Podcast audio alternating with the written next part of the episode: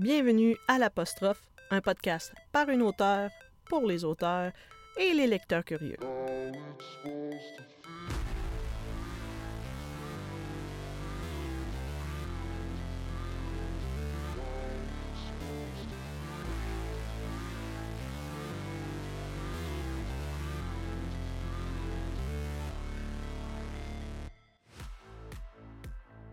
Bienvenue au huitième épisode de l'apostrophe. Aujourd'hui, nous allons parler de couverture de livres. Au dernier épisode, je vous demandais à la fin si c'était mieux d'avoir une couverture qui nous plaisait nous-mêmes en tant qu'auteurs ou c'était préférable de, de choisir une couverture qui rentrait dans les stéréotypes du genre que l'on écrivait. On va tenter d'y répondre ensemble tout au long de l'épisode. La couverture d'un livre, c'est le premier coup d'œil.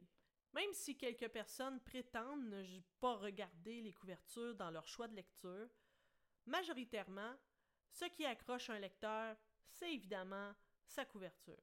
Alors, comment choisit-on la bonne couverture? Normalement, si tu vas en édition traditionnelle, la maison d'édition va être là pour te guider dans le choix de couverture. Généralement, les couvertures des maisons d'édition vont aller pas mal toutes dans le même style. C'est-à-dire que si, par exemple, ADA, euh, la maison d'édition ADA, qui fait les comptes interdits, si tu veux publier un compte interdit, tu vas avoir une base de ce que devrait ressembler ta couverture. Tout comme, par exemple, chez Homo Romance Édition, il y a un style à respecter pour euh, rentrer un peu dans le style de couverture que présente la maison d'édition. Je ne connais pas toutes les pratiques des maisons d'édition, mais selon ce que j'en entends et mon expérience personnelle, les auteurs généralement ont le droit de regard sur la couverture. Et là, je vais parler de mon expérience personnelle avec Homo Romance Édition. Lorsque venait le temps de faire le choix de couverture ou la création de la couverture, on avait le droit d'apporter nos idées, soit en images ou en description euh, pour essayer de ressortir l'essence de l'histoire. Bien sûr, le reste, avec la création, le design et le style de la maison d'édition, revenait au graphiste ou au designer qui, faisait, qui complétait avec nos idées pour faire nos couvertures. Passons maintenant à la réalité de l'auto-édition. Quand je me suis lancée en auto-édition, dans ma tête, avec ma trilogie temporelle, j'avais vraiment un concept que je voulais démontrer. L'évolution de l'horloge pour mettre l'accent sur le temps, parce que c'était l'essence même de mon roman. Par contre, je n'avais pas pensé que ce choix de couverture pourrait peut-être amener de la confusion auprès des lecteurs et lectrices. En effet, si tu cherches une romance, disons que c'est pas nécessairement ce que tu crois avoir en regardant la couverture de mes deux premiers tomes de ma trilogie temporelle. Comme j'ai déjà la couverture du tome 3 de, de prête, ça serait difficile pour moi de changer le style ou le, le, concept pour le moment. Mais après une discussion avec une auteure, Amelia Jones pour ne pas la, nommer, j'en suis venue à la conclusion que probablement quand les trois tomes seraient, euh, seraient publiés, je ferais probablement une couverture, euh, je veux dire pour l'intégrale des trois tomes, qui ressemble un peu plus à de la romance. C'est un peu pour ça que lorsque j'ai décidé de publier La Recrue, j'ai tenté de jouer un peu dans le genre de romance pour avec les couleurs, avec le, style de photo et tout ça, pour essayer de donner plus l'impression de romance que ma trilogie.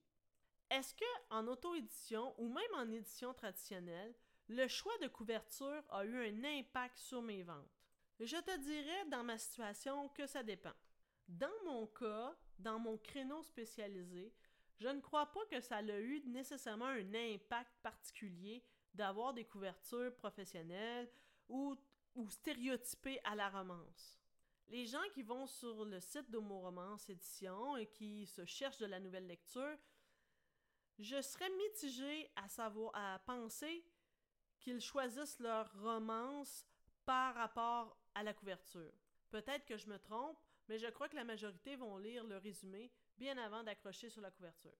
Je crois que c'est pas la même réalité que si j'étais euh, vendus en librairie. Là, à ce moment-là, je crois que la couverture doit se démarquer des autres pour attirer l'œil du lecteur qui arrive en librairie. Et là, à ce moment-là, je crois que ça aurait un, un plus grand impact ou non sur des ventes.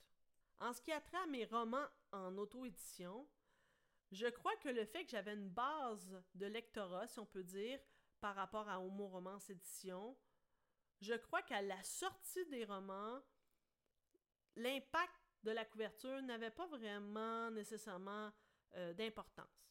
Et même encore aujourd'hui, même si on m'a conseillé éventuellement de plus me, me rapprocher du genre dans mes couvertures, je crois plus que le fait que ça soit une trilogie, ça soit un peu moins vendeur qu'un des one-shots. Mais ça, c'est un autre sujet. On va en parler dans un autre épisode. Comme j'ai dit, si tu es un auteur et tu te lances dans l'édition traditionnelle, il n'y a pas vraiment d'outils à part la maison d'édition qui va te guider sur le choix de couverture. Donc, le prochain segment de l'épisode, je vais surtout le, le, partager pour ceux qui vont se lancer en auto-édition. Il y a deux façons de faire sa couverture en auto-édition.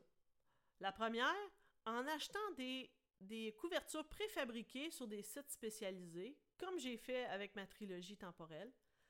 Ou, deuxièmement, il y a l'option de faire sa couverture de A à Z par nous-mêmes, soit en peignant ou en dessinant sa couverture, un peu comme Myriam Plante le fait avec euh, ses romans, ou en achetant une photo, comme j'ai fait avec euh, mon roman La Recrue, sur des sites comme euh, eStock par exemple, et en faire le montage sur un autre site comme par exemple Canva. Et là, je vais te donner mon expérience personnelle.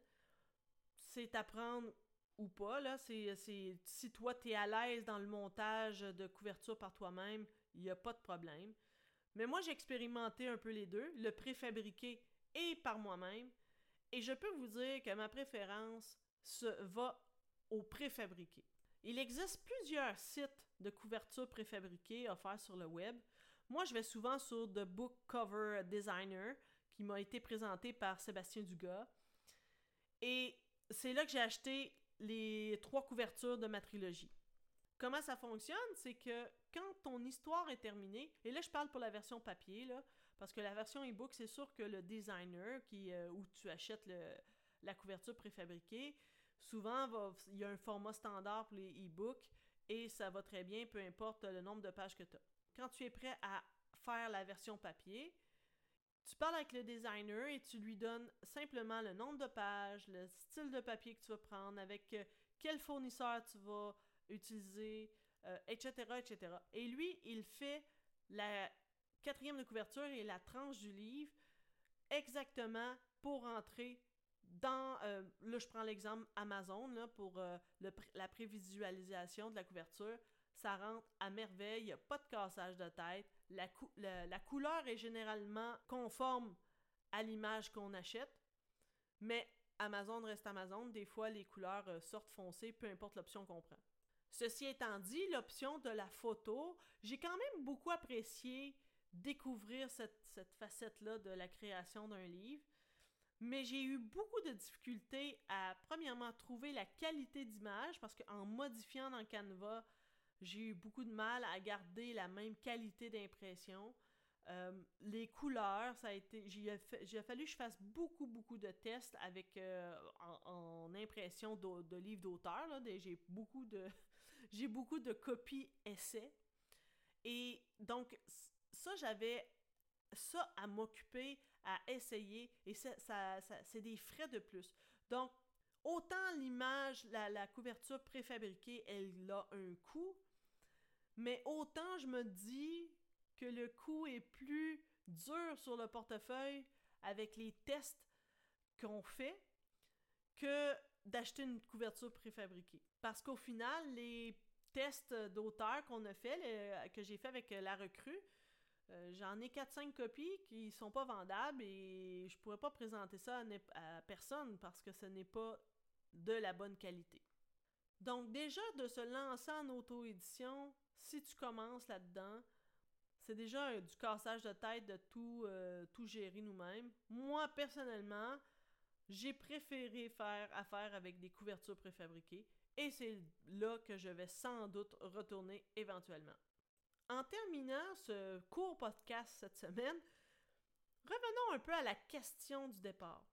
Est-ce mieux d'avoir une couverture qui rentre dans les stéréotypes du genre qu'on écrit ou d'utiliser des couvertures qui nous plaisent nous-mêmes?